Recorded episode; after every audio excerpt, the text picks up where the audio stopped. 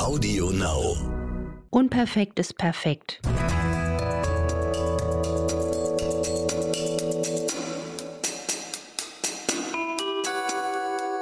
Dr. Anne Fleck, Gesundheit und Ernährung mit Brigitte Leben.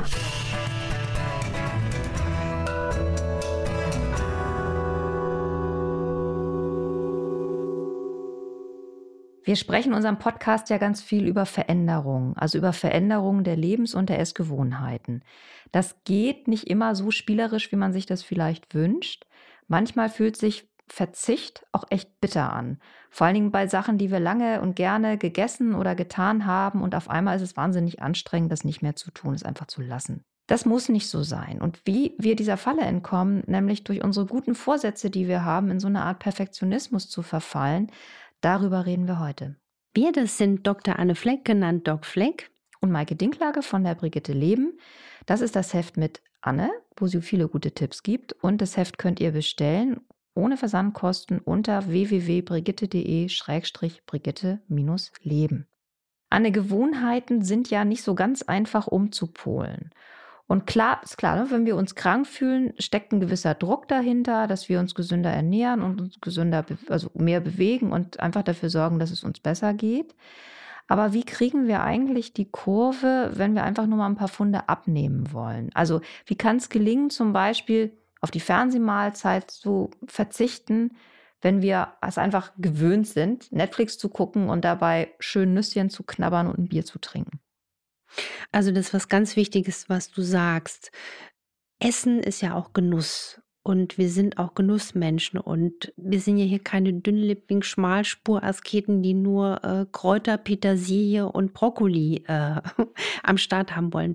Das ist eine ganz wichtige Botschaft, dass der Genuss dazugehört. Es gibt natürlich Menschen, ähm, zum Beispiel, die kein Gluten vertragen oder die bestimmte wirklich schwere Einschränkungen haben, wo man sagen muss, verzichte besser auf dies und das und das andere besser lass, die dann wirklich auch spürbare Verbesserungen merken und umgekehrt, wenn sie dann mal wirklich, was ich komplett verstehe, da mal sagen, jetzt will ich aber nochmal, manchmal wirklich spüren am eigenen Leib, zum Beispiel Rheumakranke, die dann sagen, ich habe dann wirklich wahnsinnig Gelenkschmerzen gehabt und das hat mir dann geholfen, dass ich auf das und das öfter verzichte.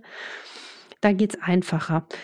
Ich finde, man soll jetzt nicht apodiktisch sagen, ich esse nie mehr irgendwie Nüsschen äh, vom Fernseher. Aber das Problem ist halt, wenn wir das zu einer so starken Gewohnheit werden lassen, dass es immer da ist und wir uns gar nicht bewusst machen, wie tiefgreifend die Folgen langfristig sein kann. Also dieses Nebenbei-Essen, dieses Nebenbei ähm, hier und da aus Langeweile essen, aus, aus Leere essen und ich, mein Tipp wäre, sich wirklich ein Motiv zu suchen. Warum will ich denn in meinem Leben was ändern? Also, ne, was wir hier machen, Maike, ist ja einfach nur ein Liebesangebot. Weil mich treibt um die Vision, dass ich mein Wissen und, und die moderne Forschung den Menschen geben will, weil ich kann die auch nicht alle in der Praxis behandeln und dass hier jeder Mensch die Hilfe zur Selbsthilfe bekommt, um sich selbst der beste Arzt zu werden. Und wenn du jung bist, oder dann fühlt man sich ja unsterblich und man denkt nie an Krankheiten. Ich finde es aber faszinierend, wenn dann Leute Mitte 50 oder Ende 40 oder so oder Mitte 30 und auf einmal war das da aus dem Nichts. Und dabei ist einfach die moderne Forschung, wir können sehr früh durch unsere Lebensstilveränderungen oder eben auch nicht unsere Gesundheit beeinflussen. Und das würde ich mir mal machen. Ich würde mir vielleicht heute nach unserer Podcast-Folge oder am nächsten Tag mal ein Stück Papier holen oder mich aufs Sofa oder einen Sessel setzen oder in den Park gehen und mal wirklich nachdenken, wie will ich leben? Es liegt nicht alles in unserer Hand, Gott sei Dank auch, aber für welche Motive stehe ich morgens auf? Habe ich einen Partner, den ich über alles liebe? Habe ich Kinder, für die ich lange da sein will? Und wenn man sich so ein Motiv wirklich sucht, was einen nicht nur durch den Fernsehabend trägt, ja, sondern durchs Leben, dann kann das auch mal wirklich helfen, beim nächsten Einkauf an diesen Verlockungsregalen ein bisschen entspannter vorbeizugehen und zu sagen, nein, ich hatte auch mal eine Patientin, fällt mir gerade ein, die war süchtig nach Schokoriegeln. Die hatte ganz wenig Geld vom Einkommen. Sie sagte, ich komme nicht umhin, Frau Fleck, ich kaufe mir jeden Tag einen Schokoriegel. Und das war ganz schwierig, diese Gewohnheit loszuwerden. Und sie hat gesagt, das sind im, im Monat 40 äh, Euro, die mir irgendwo immer fehlen. Und das ist eigentlich Schrott, den ich da esse. Und Eiweißriegel und Süßstoff, was da alles drin war. Und dann, man muss ja auch mal gucken, was hilft einem individuell. Ich kann jetzt nicht ins Mikrofon sagen, mach dies und das. Bei ihr haben wir herausgefunden, dass es ihr, ihr hilft, dass sie sagt, ich gehe mit Stolz daran vorbei und schaffe es, es nicht zu kaufen. Und sie hat dann abends in Sparschwein symbolisch richtig den Betrag gezahlt, den sie gespart hat.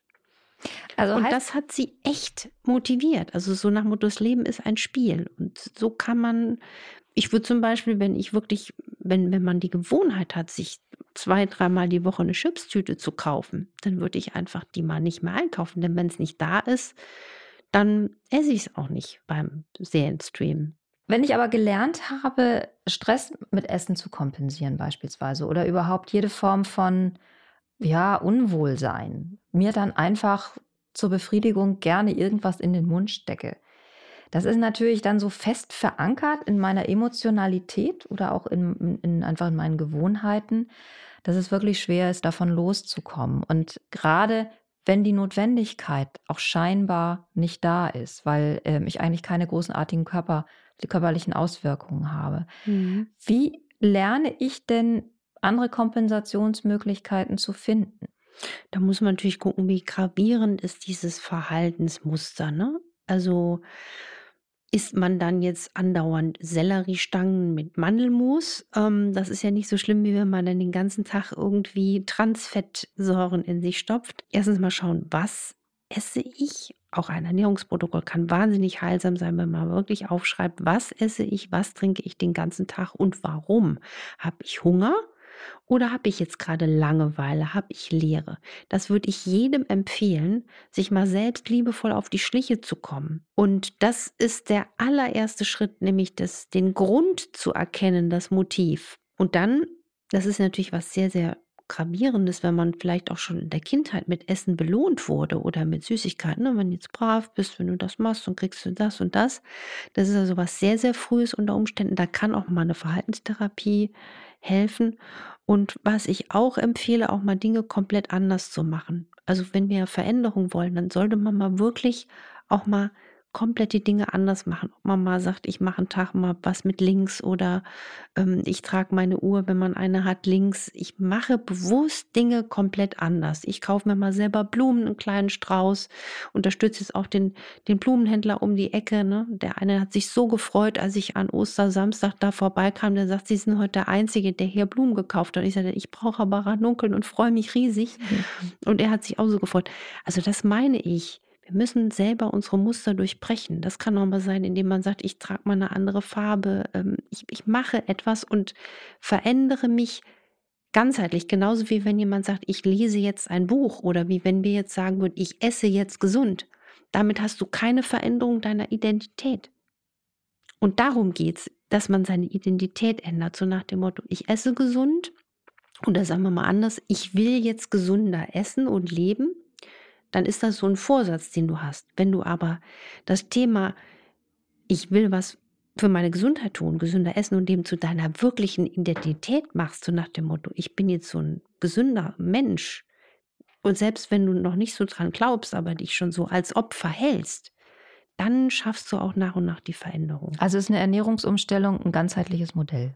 Ich finde, wenn sie funktionieren soll, ist es immer ein ganzheitliches Modell und liebevoll, ohne perfektionistischen Anspruch. Einfach mal, ich meine, wenn jetzt einer wirklich den ganzen Tag isst, dann kann man auch mal sagen, ich fange einfach mal an, ähm, bewusst mir was hinzustellen, ist nicht unbewusst zu machen oder auch mal einen Apfel in kleine Stücke schneiden und die dann mal ganz essen, aber auch immer das Gefühl dazu analysieren und dokumentieren. Warum esse ich jetzt? Und dann kommt man auf die Schliche, ich habe gerade Langeweile, ich bin gerade traurig und so weiter und so fort. Und das ist den meisten nicht bewusst, die nebenbei essen. Das Gefühl, was hinter der Sache steht. Und die Selbsterkenntnis. Genau. Die, die dahinter, äh, ne, die es auslöst, wenn man da mal ganz genau hinguckt. Eine Hörerin hat uns geschrieben, die Intervall fastet und die sagt, sie hat immer so Probleme, wenn sie auf eine Feier geht, weil sie dann komisch angeguckt wird. Und das ist, glaube ich, was, was, was jeder und jede kennt, die vielleicht auch bestimmte Nahrungsmittel lieber nicht isst und so weiter. Was macht man denn, wenn man gerade dabei ist, seine Ernährung umzustellen und da auf einem guten Weg ist und dann eingeladen ist und es gibt die Rippchen und geht man lieber nicht hin, weil es einen selber so unter, äh, ja, unter Zwang setzt? Macht man sich selber zur Außenseiterin? Das ist ja, ist ja einfach dann die Frage, wie, wie, wie komme ich selber damit klar?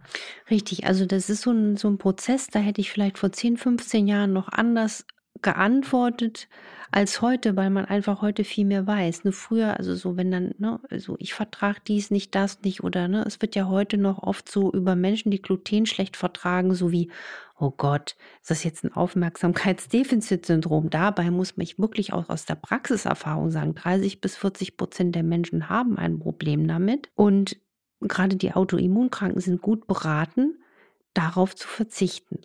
Und ich kann jedem den Tipp geben, ich meine, wir sind Menschen, wir sind soziale Wesen. Es ist so schön, mit Menschen Zeit zu verbringen. Und das wünsche ich mir auch, dass das bald wieder, dass wir in unsere Normalität zurückkommen. Ich würde das so machen, wenn jetzt jemand wirklich unter schweren Nahrungsmittelunverträglichkeiten leidet oder er ist gerade auf einem guten Weg, weil er sagt, ähm, ich will jetzt irgendwas umsetzen. Man kann das auch, wenn man eingeladen wurde, liebevoll mal kurz thematisieren. Und dann wird das auch kein großes Thema am Esstisch. Und was ich immer sehr witzig finde, ist, wenn die Menschen denken, sie nehmen zwischen Weihnachten und Neujahr zu oder Ostern, ganz schlimm, lauter Schokohasen geknuspert. Nein, man nimmt zu zwischen Neujahr und Weihnachten. Und deswegen ist auch eine Einladung, wo man dann mal wirklich genießt und mit den anderen schlemmt, das finde ich, muss man wirklich liebevoll mitnehmen und dann nicht freudlos da am Tisch sitzen und sich alles versagen. Wenn man aber wirklich ein ernstzunehmendes Problem mit einem Lebensmittel hat, zum Beispiel mit Gluten oder einer Allergie, dann finde ich, das ist eigentlich die moderne, heute zu sagen, ich rede mal ganz nett mit dem Gastgeber. Man kann es auch so machen, dass man zum Beispiel selbst äh, was mitbringt und backt. Also zum Beispiel, wenn man Gluten nicht verträgt, kann man auch vorschlagen, und ich kümmere mich um den Kuchen und dann backt man was ohne Gluten und keiner kriegt das groß mit. Das finde ich eine schöne Variante. Oder auch ein Tipp, wenn man in, in, sich im Lokal trifft und dann wird die Karte angeguckt und dann will man ja auch nicht sagen, ich kann dies nicht und das nicht. Dann habe ich einen Tipp für Patienten. Man kann sich vorher, wenn man weiß, man geht da und dahin, ähm, mal die Karte angucken. Man kann da auch mal anrufen, sagen Sie mal, haben Sie das und das und das und das. Wenn ich dann nachher mit meinen Freunden komme, kann ich mir das bei Ihnen bestellen und gibt es da nicht so eine große Debatte? Das finde ich eigentlich auch immer ganz schön, weil ich kann die Menschen verstehen, die dann sich so komisch fühlen, weil sie sich nicht trauen, Dinge äh, zu thematisieren, weil sie dann so sich als Outsider fühlen oder denken, sie wollen dann die große Welle machen, was ja gar nicht ist. Hm? Lass uns nochmal zurückkommen zum Punkt Perfektionismus, weil ich glaube wirklich, den ähm, sollten wir im, im Auge haben, weil, weil es einfach was ist, was auch die Zuschriften der Hörerinnen so widerspiegeln. Wenn ich beispielsweise an einer Autoimmunerkrankung leide, was ja sehr, sehr viele Menschen betrifft, dann habe ich ja auch das Gefühl, dass wenn ich über die Ernährung meine Gesundheit steuern kann, bin ich wirksam.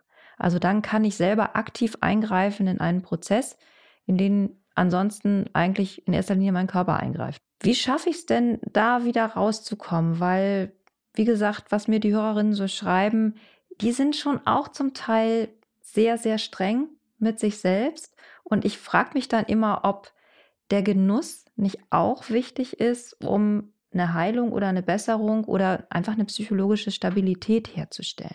Absolut. Der Genuss, der darf und sollte nie zu kurz kommen.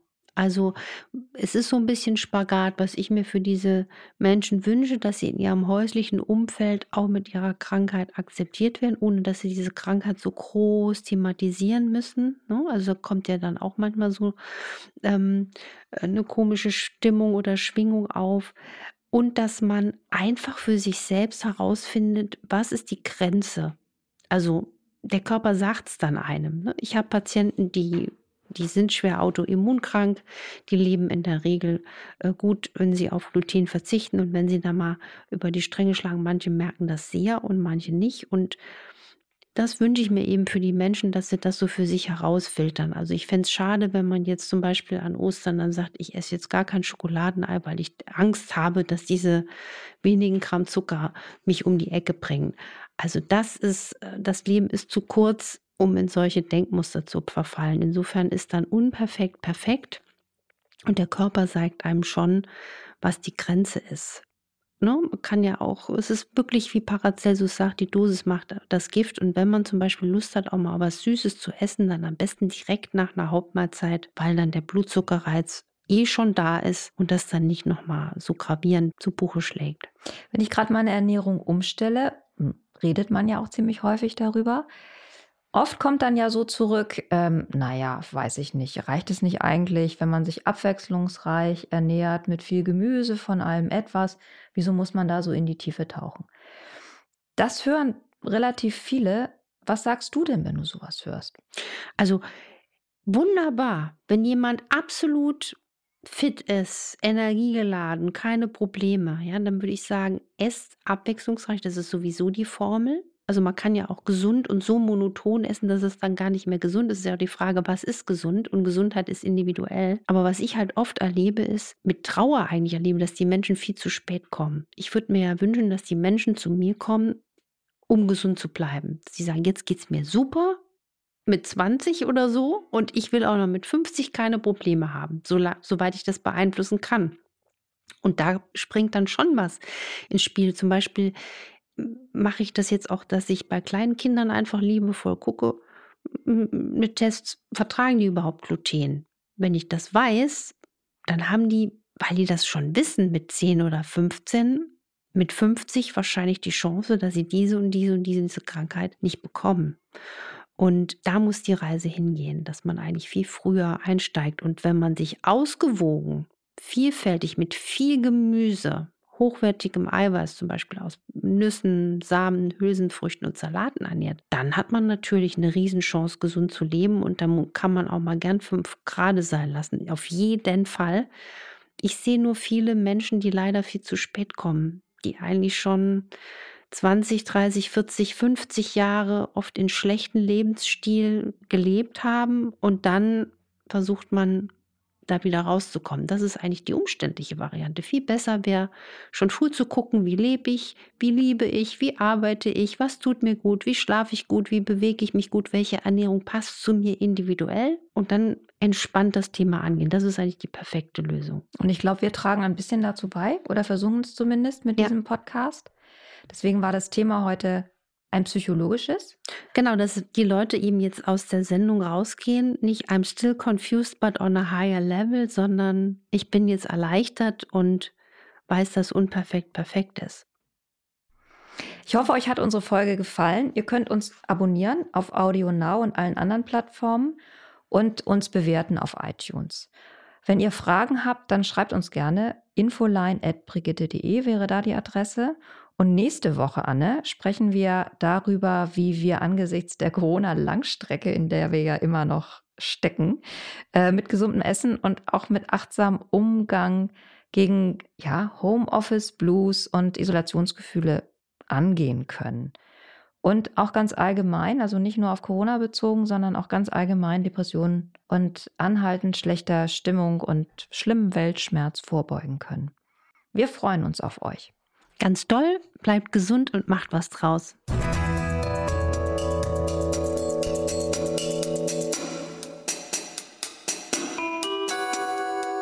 Dr. Anne Fleck, Gesundheit und Ernährung mit Brigitte Leben.